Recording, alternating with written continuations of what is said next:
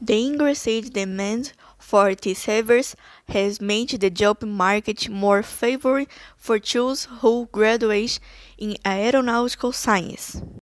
Professionals specialized in this area can act in the pilots of aircraft and helicopters, in airport management, in the maintenance of aircraft or airports, carry out inspections, and much more.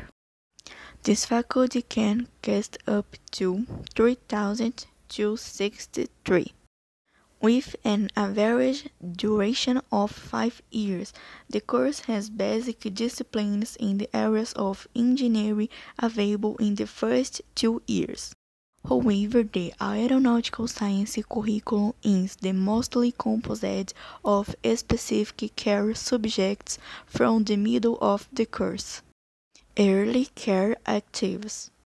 In pilot, the professional starts as a co-pilot, giving support to the aircraft commander, who overtakes the higher education course in aeronautical science can follow three main care paths.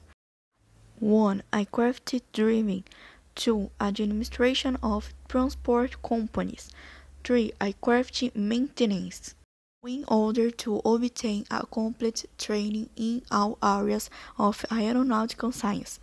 3 is the option of a bachelor degree, which lasts an average of 5 years and receives the names of Civil Aviation Aeronautical Science.